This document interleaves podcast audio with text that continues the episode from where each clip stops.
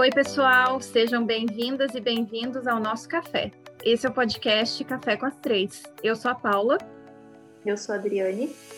E hoje, excepcionalmente, a gente não tem a participação da Tati, mas semana que vem a terceira integrante do nosso café está de volta. Peguem suas xícaras e vamos começar.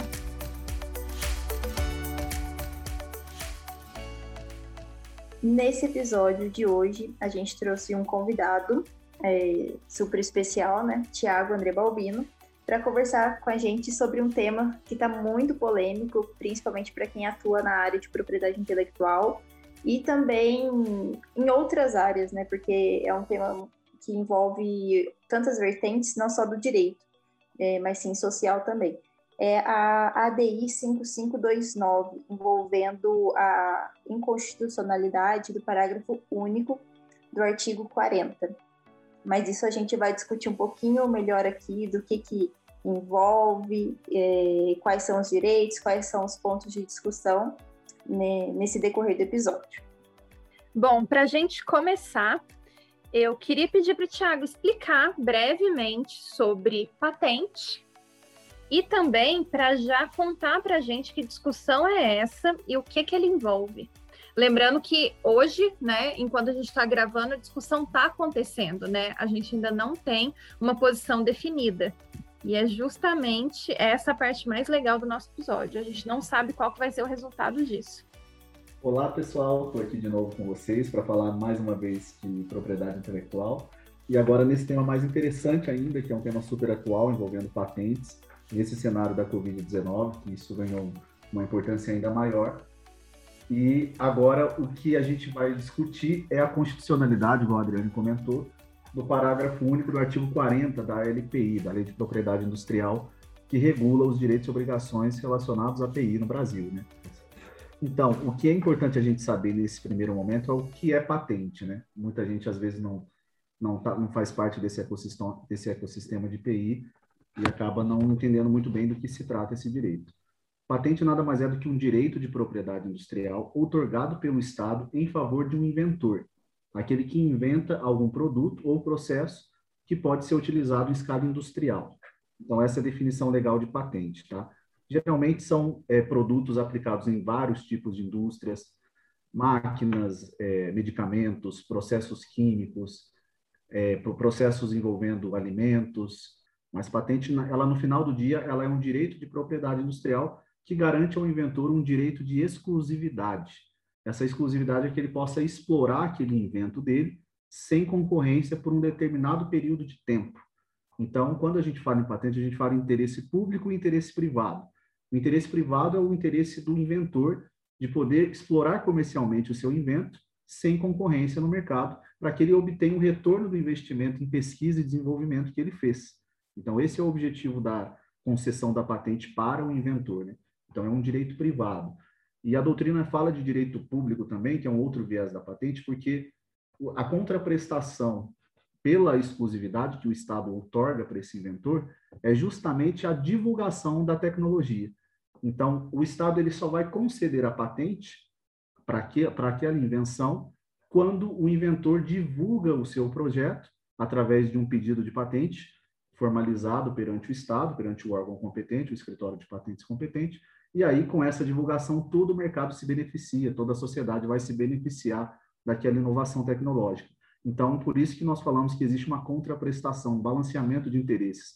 O interesse público pelo desenvolvimento tecnológico de uma nação e o interesse privado do inventor de sempre é, buscar novos produtos, produtos cada vez mais aperfeiçoados, e em troca de é, poder comercializar esses produtos é, sem concorrência, com uma margem de lucro maior, e assim que ele possa obter o retorno do investimento que ele fez. E basicamente essa discussão, né, que está envolvendo patentes, é sobre o prazo de vigência das patentes aqui no Brasil. O artigo 40 da LPI diz que a patente de invenção ela vigorará pelo prazo de 20 anos e o de modelo de utilidade pelo prazo de 15 anos. Isso é contado da data de depósito. Porém, é, o Brasil incluiu um parágrafo único, isso não era previsto né, necessariamente é, no acordo TRIPS, porém a gente incluiu aqui na nossa legislação é, um prazo de compensação. um prazo mínimo no final das contas, né? Falando que as patentes aqui no Brasil, elas não podem ter um prazo inferior a 10 anos é, de invenção e 7 anos a de modelo de utilidade. E a discussão é se esse período extra, né, muitos dizem que é uma adição, que é uma ampliação do prazo, ele é constitucional ou não. Se a gente estaria aumentando o prazo de vigência já previsto na lei ou não. Então, é, a Procuradoria-Geral da República alega que sim, que isso é esse, esse parágrafo é inconstitucional porque aumentaria o prazo de vigência, aumentando todos esses direitos de exclusividade que o Thiago comentou antes. E o lado contrário, né, fala que não, que não é uma ampliação. Então essa é a discussão. Só complementando essa questão que o, a grande discussão também é, é relacionada a uma, um problema que é bem comum aqui no Brasil, envolvendo o Estado, envolvendo os serviços públicos em geral. O INPI, o Instituto Nacional da Propriedade Industrial, ele é uma autarquia federal vinculada ao, ao governo federal, à União. E ele é o órgão responsável por conceder patentes no Brasil, seja para nacionais, para residentes, seja para estrangeiros. O grande problema é que o Brasil ao longo, ele sempre teve esse costume, né, nos últimos, nas últimas décadas aí, de não conseguir examinar de forma eficiente todos os pedidos de patentes que são depositados no Brasil, em um prazo que seja considerado razoável. Essa que é a grande questão. O INPI, ele leva, levava, né, a gente é é um outro ponto que a gente vai discutir, mas ele levava em torno de 10, 12 até 15 anos para se conceder uma patente aqui no país. Então, você depositava o pedido, e aí você ia lá, seguir os, os, os prazos legais, tem um prazo de 18 meses de sigilo até a publicação, depois você tem mais um outro prazo para você requerer um exame técnico. Então, a, a, própria lei de propriedade industrial ela já tem longos prazos. E além desses prazos que já são longos previstos em lei, eh, você ainda tinha a mora administrativa do, do INPI para julgar aqueles processos, para examinar aqueles pedidos e dar a decisão de mérito se é ou não patenteável aquele produto ou processo. O que acontece é que o INPI ele não tinha uma estrutura até então para atender a grande quantidade de pedidos que, que existia no Brasil e que sempre existiu. O Brasil sempre foi um país muito visado é, por diversos mercados, por diversas empresas multinacionais, porque o Brasil é um dos países que tem um dos maiores mercados do mundo. Então, é, até trazendo alguns dados aqui, isso é muito interessante mas a grande, grande parte das patentes depositadas no, no Brasil, em torno de 80% das patentes depositadas aqui são de estrangeiros, são de empresas estrangeiras. E a, e a minoria são de empresas nacionais, pelo menos para patentes de invenção. Esse é um dado muito interessante que mostra como que as empresas multinacionais elas têm, elas levam é, em, em, consideração a eficiência do sistema de patentes dos países onde elas vendem seus produtos, né? incluindo aí o setor farmacêutico. E como o INPI levava 12, 15 anos para conceder uma patente, geralmente o processo, a, o tempo em que essa patente fica em vigência, acaba sendo inferior ao mínimo legal, que é o que está previsto nesse parágrafo único. Então, se uma patente leva 15 anos para ser concedida, igual a Adriane comentou, e, e, você tem um prazo de proteção legal que é de 20 anos para patente de invenção e 15 anos para modelos de utilidade, é como se essa patente ela não entrasse em vigência. Imagina uma MU, por exemplo, uma modelo de utilidade cuja proteção é 15 anos. Se você leva 15 anos para decidir se aquele produto ou processo é patenteável, quando você, quando o INPI decidir, essa patente ela já vai ter nascido morta, né? As patentes natimortas, como alguns costumam falar. Então, é, você tem um cenário bastante complicado para essas, principalmente empresas estrangeiras que desenvolvem grandes tecnologias, que elas entram no mercado sem saber em que momento elas vão ter o título de propriedade, que é a carta patente na mão, que vão garantir a elas o direito de exclusividade na exploração do invento. Então, esse é um problema muito sério que o Brasil enfrentou aí desde 1996, com a promulgação da nova lei, até 2013, 2014, quando, a partir desses últimos cinco anos, o INPI começou a implementar um, uma política interna de combate a essa mora administrativa, a gente chama de backlog de patentes, essa mora. Então, houve um programa de combate ao backlog, e hoje o INPI consegue examinar pedidos de patente dentro de um prazo muito mais razoável, 5, 6, 7 anos. Então, isso está dentro do razoável, né, no pedido de patente. Só para ter uma ideia, os Estados Unidos levam, em média, três anos para conceder uma patente de invenção. Então, é um prazo muito inferior ao Brasil, né? Se você comparar patentes aí de 10 anos atrás. Então, e aí você tem um cenário em que você tem uma patente que já nasce morta, você, ela não vai nem entrar em vigência, você vai receber a carta patente com prazo de expiração de vigência quase que na mesma data da, da concessão. Então, para aquele titular, fica um cenário muito complicado, porque a lei de propriedade industrial ela deixa uma lacuna, né? que é o direito conferido ao titular da patente. Ele tem o direito de explorar comercialmente a patente e também de impedir terceiros que o façam. Impedir terceiros que fabriquem, comercializem, importem ou exportem. Então, essa é uma garantia é, que acaba sendo uma garantia restritiva de, de concorrência, né? mas ela tem previsão legal e previsão constitucional, a discussão nem é essa em si. E por que, que as empresas têm essa dificuldade de exercer o direito de propriedade industrial quando a patente demora muito tempo para ser concedida? Porque a nossa lei, ela entende que enquanto a patente está depositada no INPI, enquanto o pedido ainda está em análise, o titular, o depositante, ele tem uma mera expectativa de direito. Ele ainda não é titular de direitos de propriedade industrial. Então, ele não teria, em tese, é, legitimidade para requerer uma concessão de liminar para que uma outra concorrente pare de fabricar um produto, um fármaco que seja em processo de patente, por exemplo. E nós temos alguns precedentes judiciais nesse sentido. Poder Judiciário, em alguns casos, eles entendem que a mera, o mero depósito do pedido de patente não garante exclusividade. Então, o titular não poderia obter uma tutela, é, uma tutela de urgência, uma tutela cautelar que seja para impedir um concorrente de produzir um produto que esteja em processo de patente. Então, caberia ao, ao depositante, nesse caso, entrar com uma ação de indenização, propor uma ação indenizatória contra o infrator em relação, somente depois de concedida a carta patente. Então, ele só teria legitimidade para obter a, a, a indenização pelo uso indevido da patente depois de concedida.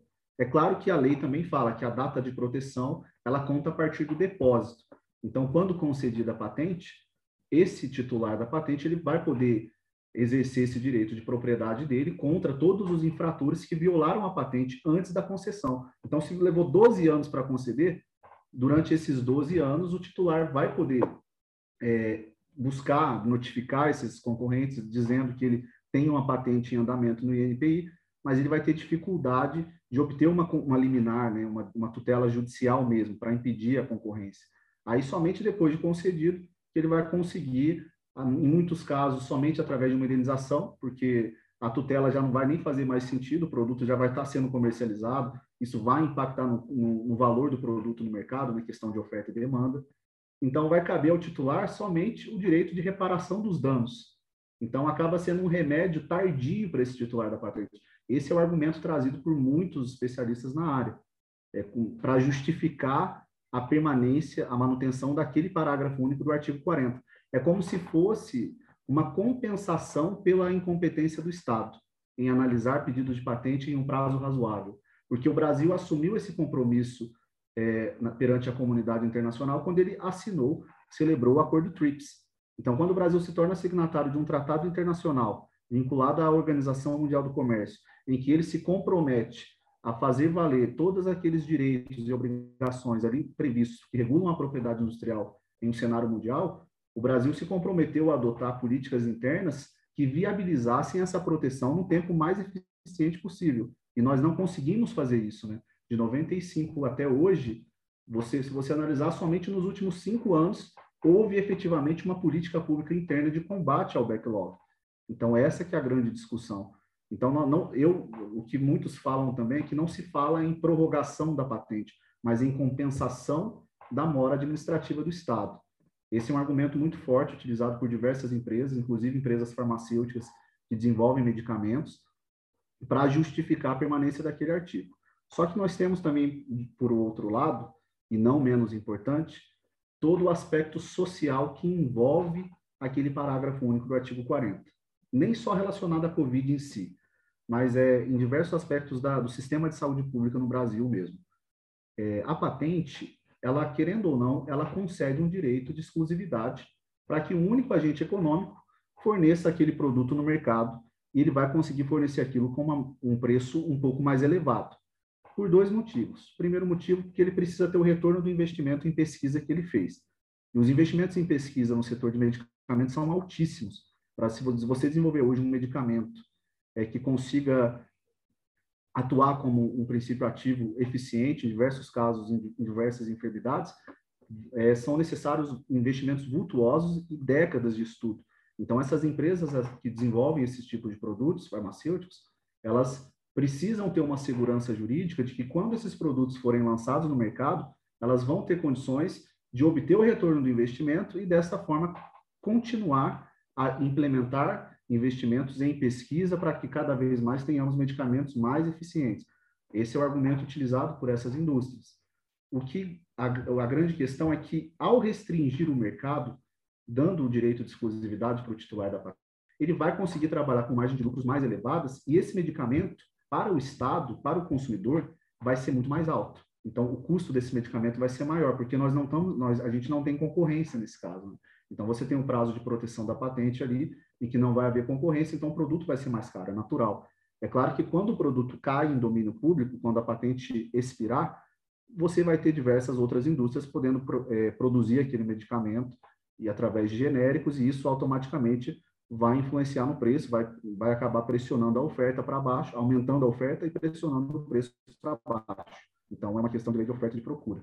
E pegando o gancho nisso que o Tiago falou, né, da, da questão de custo dos, principalmente dos medicamentos, é, essa DI, ela teve o pedido de julgamento né, antecipado, praticamente, estava numa urgência, é, pressionado né, por conta do, da pandemia. É, então, foi uma, um impacto econômico né, que pode ser que tenha, principalmente em benefício, né, se for julgado improcedente, pelo SUS.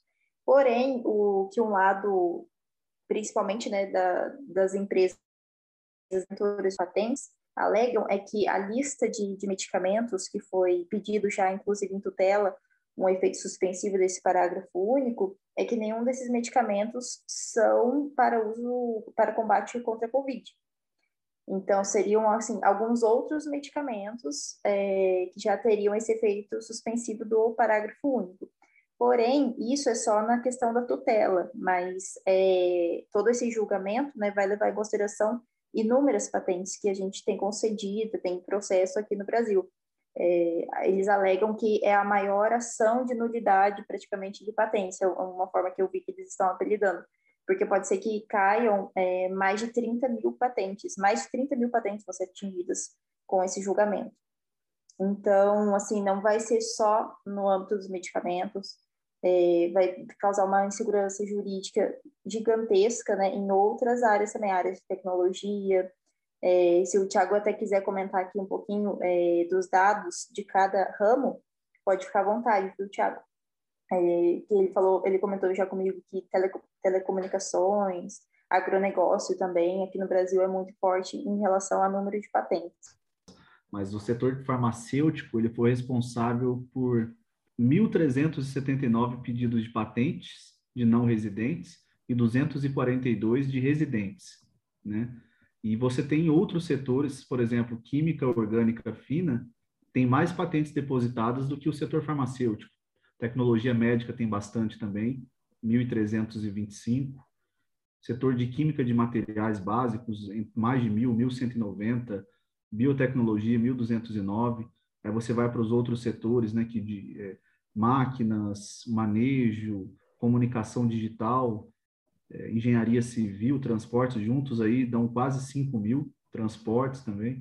Então, é, se você levar em consideração todos os campos tecnológicos em que são depositados, depositados os pedidos de patente, você observa que muitas outras patentes seriam atingidas caso fosse declarada a inconstitucionalidade do artigo 40, parágrafo único, perdão, do parágrafo único do artigo 40, diversas patentes de outros setores também seriam atingidas. E o pior de tudo é que o pedido feito pela Procuradoria-Geral da República é que essa declaração de inconstitucionalidade tivesse feito ex tunc. Então, que todas as patentes que estejam em vigência é, sob a égide da, daquele parágrafo único, automaticamente seriam declaradas nulas, igual a Adriano comentou, seria a maior ação de nulidade de patente da história do Brasil. Né? Então, a gente não fala só em Covid, só em, em produtos relacionados à Covid, mas a gente fala de toda a indústria que produz tecnologia no Brasil, seja de residentes, seja de empresas estrangeiras.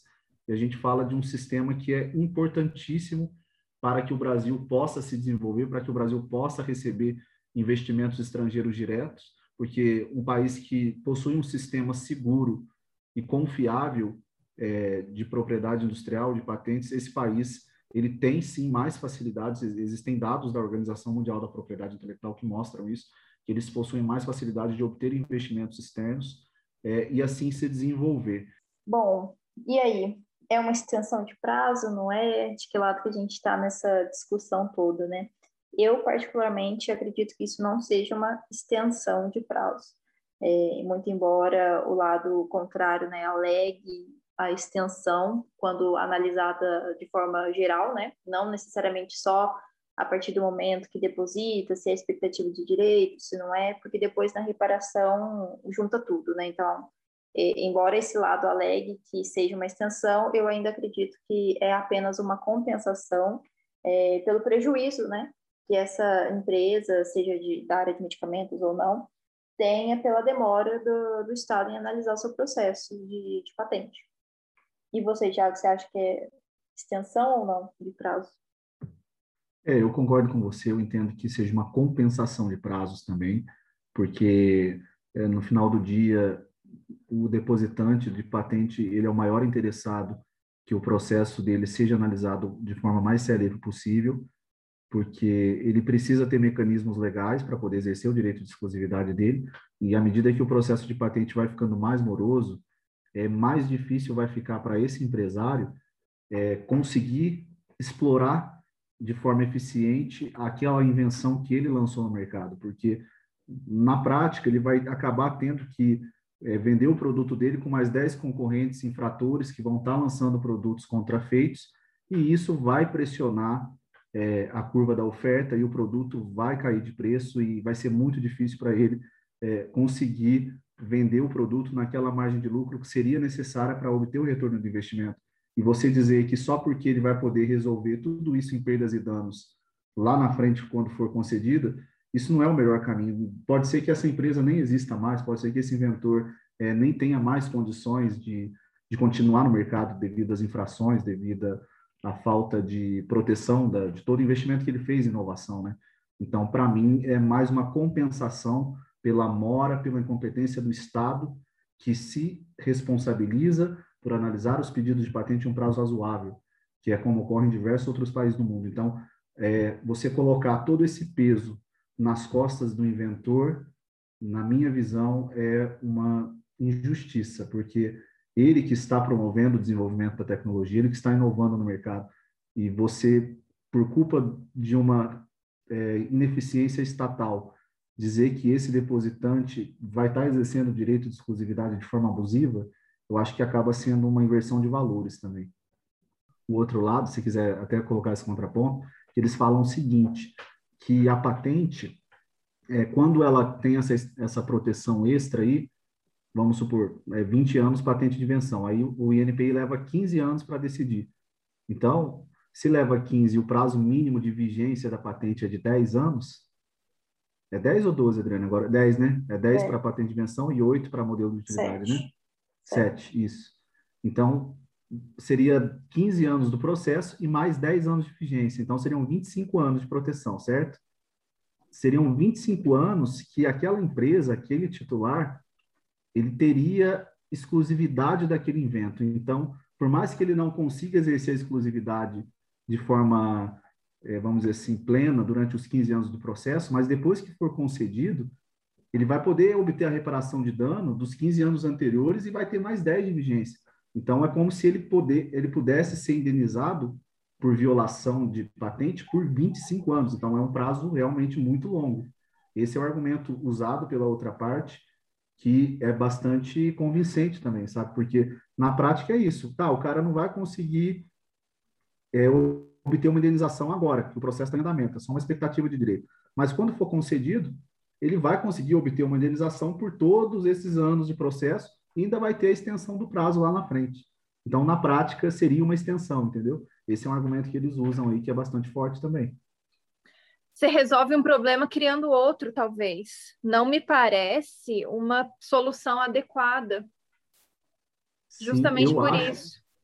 Hoje, para você ter uma ideia, talvez a melhor ferramenta de se combater esse problema nem é alterando a legislação, é investindo no INPI, porque o INPI ele é uma autarquia superavitária.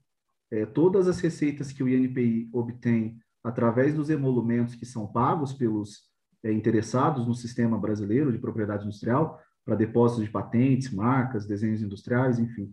Todos esses emolumentos pagam as despesas do INPI e ainda sobram para o INPI poder investir nele mesmo, investir em novos concursos públicos para contra, contratação de novos é, servidores, para que é, seja investido em tecnologia da informação, para melhorar o, o desempenho do, da, das plataformas de busca. Então, o INPI tem condição de fazer isso, financeiramente falando. Só que o que, que acontece? Por questões políticas, a, a União acaba adjudicando para ela esse superávit do INPI. Então, embora o INPI seja uma autarquia superavitária, ela não consegue utilizar o recurso que ela mesma arrecada para investir na melhoria da, da autarquia, da, da, do órgão. Né? E aí isso acaba subindo para o governo, para o governo federal e fica sempre dependente da boa vontade dos políticos para investir no INPI, sendo que isso podia ser feito ali dentro. Então, será que se a gente é, investisse mais na nossa autarquia, igual outros países do mundo fazem, e a autarquia conseguisse melhorar a qualidade dos serviços que eles prestam, um serviço público, né, o um sistema de, de patentes e, e, pro, e propriedade industrial em geral. Será que se houvesse maior investimento, maior garantia de aplicação desses recursos públicos pelo próprio INPI, esse problema já estaria resolvido, né? A gente não teria nem necessidade de estar aqui discutindo backlog de patentes. O Brasil ia decidir um pedido de patente em cinco anos, quatro anos, né? Será que talvez o caminho seria outro, né, para resolver um problema? E eu quero saber agora a opinião pessoal de vocês sobre o tema. Acho que já já rolou um pouquinho de spoiler, mas eu quero saber se vocês são a favor ou contra da a declaração de inconstitucionalidade. E eu quero saber também qual que é o palpite. Independente da opinião de vocês, qual que é o palpite, já que a gente está né, gravando isso antes da decisão, quero saber o que, vocês acham que vai acontecer. Bom, eu, né, eu já dei um spoiler, eu acho que todos os pontos que eu estava levantando aqui, querendo ou não, eu puxava a sardinha para um lado.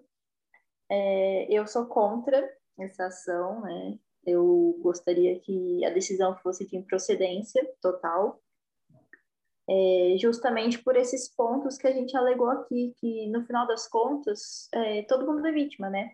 É, do Estado, nesse caso. É, então, seria injusto colocar todo esse fardo é, nas empresas. É, não é que elas sejam vilões ou bozinhas na, na história toda, né? Eu entendo o, o, outro lado também das alegações, inclusive envolvendo o SUS, a questão apelativa, que é, muitas pessoas morrem por falta de acesso a medicamentos, por conta de custo, alto custo dos medicamentos, né? Mas isso, como o Tiago já tinha comentado antes, é uma discussão muito ampla. É, valor de medicamento no Brasil não é alto somente por conta de patente. A gente tem questões tributárias, inúmeras questões em que o Estado também não age. Então, é, eu acho que declarar inconstitucional esse parágrafo único do artigo 40 da LPI não vai resolver o problema, é, vai causar uma insegurança jurídica extrema aqui no Brasil, porque, como eu disse, mais de 30 mil patentes vão ser afetadas, é, seja em processo ou concedidas. Então, é, aquela questão que eu disse, né, que é a maior ação de nulidade de patentes, eu vi falando que é do mundo. Então, a gente já não está num, num, num, cenário muito bom, né, economicamente falando, é, no mundo, no cenário no político nosso já está meio crítico. Então, realizar isso, onde inúmeras empresas estrangeiras investem aqui no Brasil, é, é muito complicado, porque é, é, é isso acontecer, é, esses laboratórios todos, principalmente do farmacêutico, né, eles saem do Brasil, simplesmente eles saem do Brasil por conta da insegurança porque as patentes já estão vigentes, né?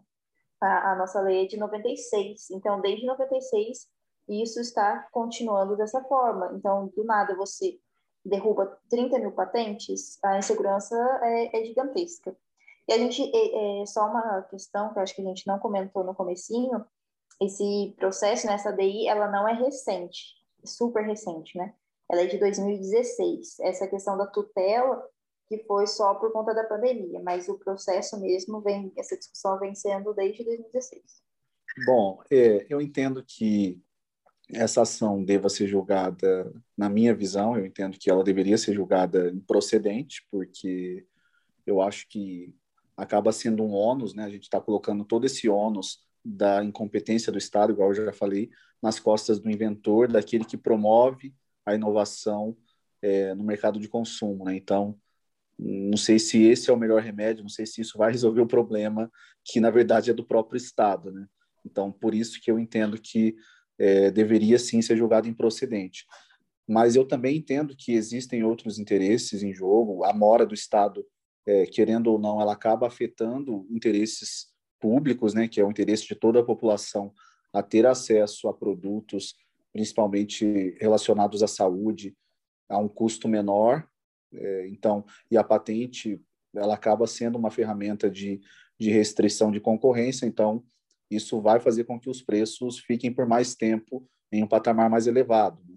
Então, eu entendo essa consequência econômica também, mas é, ainda mais nesse cenário que a gente está de Covid-19, é, eu penso que talvez a, a declaração parcial da inconstitucionalidade somente com relação a medicamentos ou produtos é, relacionados ao combate da, da Covid-19 talvez fosse uma forma de você sopesar ambos os interesses, né, de ambos os lados, que ambos são legítimos, mas é, pensando agora do, pelo lado social. Agora, sobre o meu palpite, eu diria que o STF vai julgar essa ação totalmente procedente e vai derrubar o parágrafo único do artigo 40 da é, Lei de Propriedade Industrial. É, a Adriane falou um pouquinho sobre possíveis consequências, principalmente em relação à insegurança jurídica que isso causaria e consequentemente, um, é, um desinteresse por parte das empresas nesse mercado brasileiro, justamente pela falta de segurança.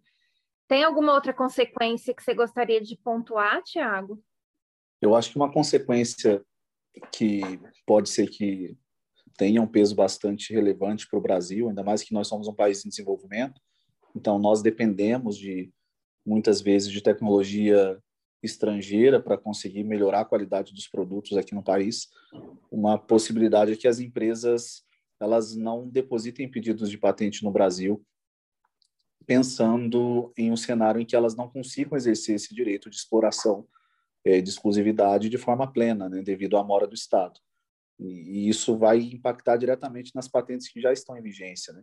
Isso tem uma consequência também na fuga de capitais, então, muitas empresas podem retirar dinheiro do Brasil devido à insegurança jurídica, que já é enorme no nosso país, né? não só na área de propriedade industrial, mas é, em relação a contratos em geral. A gente sabe que no Brasil, é, você ser empresário aqui é uma dificuldade imensa. Você tem um sistema tributário altamente complexo, esquizofrênico, para não falar é, coisa pior. Você tem uma insegurança jurídica sobre a interpretação de contratos também que é, beira um absurdo, e aí a gente, para completar, tem uma situação em que o país, por incompetência própria, de não conseguir, por incompetência própria, de não conseguir conceder uma patente em um prazo razoável, prefere prejudicar o depositante, o inventor, o inovador, do que buscar melhorar a si próprio. Então, eu acho que o Brasil, só, o Brasil só tem a perder com isso, mais uma vez, e a gente precisava é, urgentemente rever nossas políticas públicas, principalmente relacionadas à, à economia, a livre mercado e para que o Brasil se torne um país competitivo. Né?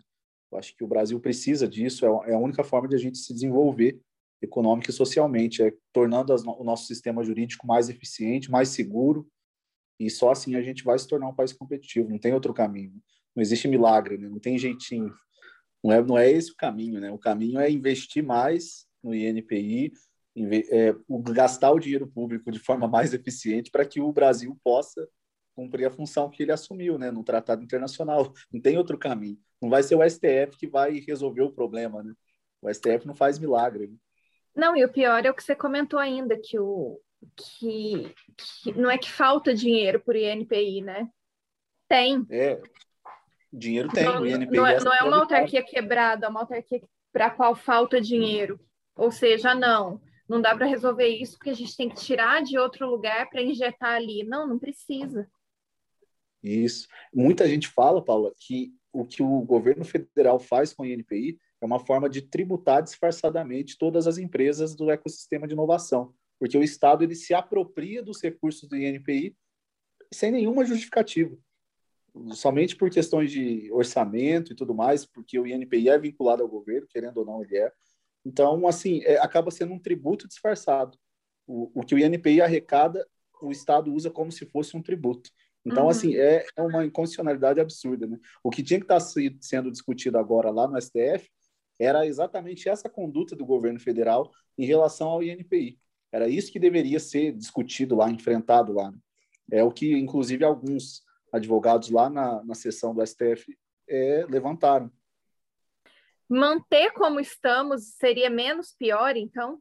Sabe, eu acho que sim, sabe por quê, Paulo? Hoje não existe mais mora do INPI, sabe? Hoje os uhum. processos, o backlog está sendo combatido desde 2015 e, e assim, é igual eles falam lá né, na, na sessão, que o estado de coisa inconstitucional já não existe mais. Eles dizem que aquele parágrafo único ele vai cair em desuso, porque o INPI está implementando uma política interna cada vez mais eficiente na análise dos pedidos de patente. Então, a tendência é que caia em desuso, que o INPI leve cinco, seis anos no máximo para conceder uma patente no Brasil, seja de modelo de utilidade, seja patente de invenção. Então, é, já não, já não, a gente já não tem mais patentes novas que vão cair naquele, naquele parágrafo único lá, sabe? A discussão vai ficar muito mais em relação às patentes anteriores, né? De 10 anos atrás, que o INPI realmente levou muito tempo para analisar. Mas o que vai vir de 2018 para cá, por exemplo, vai ser, vai ser bem tranquilo. Já não vai ter mais utilidade, sabe? Muitos advogados falam que aquele artigo lá aquele parágrafo único, daqui a 10 anos vai ser letra morta, porque o INPI está ficando mais eficiente mesmo. Eles estão, adotaram, foi uma pressão internacional que foi feita muito forte no Brasil em 2015. Vários países do mundo falaram: olha, vocês estão no TRIPS e vocês não estão cumprindo a obrigação que vocês assumiram no tratado. E, e, o Brasil ele, ele tem que fazer isso, porque senão as consequências são econômicas. A OMC ela pode impor sanções ao Brasil se ele não cumpre né, o tratado internacional, o TRIPS. Então, o governo federal, vendo a situação que estava acontecendo ali, de, por volta de 2015, mais ou menos, é, falou para o INPI, não, vai, aplica o dinheiro e tenta melhorar esse backlog de patentes aí, porque senão o Brasil vai ter problema lá na frente. Então, está se resolvendo, a tendência mesmo agora é de melhora. A gente não está... Hoje o cenário não é alarmante. Foi alarmante há oito anos atrás, sete anos atrás. Só que as consequências, elas estão até hoje, né? Tem muitas patentes que estão em vigência por causa daquele parágrafo único. Mas futuramente aquilo vai acabar caindo em desuso. Ainda bem, né? É. Graças a Deus que esse é o caminho. Hoje está sendo esse o caminho, né? É. E nesse cenário, analisando né, que, a, que a ação foi distribuída em 2016, de duas, uma, ou eles não estavam por dentro né, dessa questão de que em dois, desde 2015 é, o governo federal está tentando melhorar no backlog de patentes é, e realmente não quis dar um tempo né, para ver como é que as coisas ficariam, ou realmente tem questões políticas, é, essa questão da pandemia também deu uma forçada, por isso que estão batendo bastante o pé na questão das patentes é, de medicamentos, né, para elas pararem imediatamente de ter os seus, os seus efeitos né, de exclusividade. Bom, o que nos resta agora é aguardar, né? Até quarta-feira, se não for é, suspenso de novo o julgamento, né? Porque já está sendo suspenso várias vezes. E ver quais serão os próximos passos, se ao menos vai ter modulação de efeito, para a bomba vir aos poucos, pelo menos, né? Para não assustar todo mundo.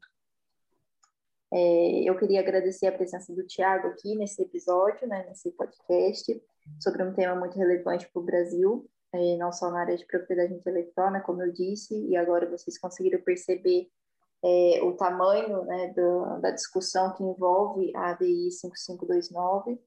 Então, é, eu gostaria de saber de vocês também, é, se deu para entender de qual lado que vocês ficam nessa discussão. Depois comenta com a gente lá no nosso Instagram, arroba café com as três. Agradeço mais uma vez o convite para estar aqui falando sobre IPI. É um tema que eu gosto muito.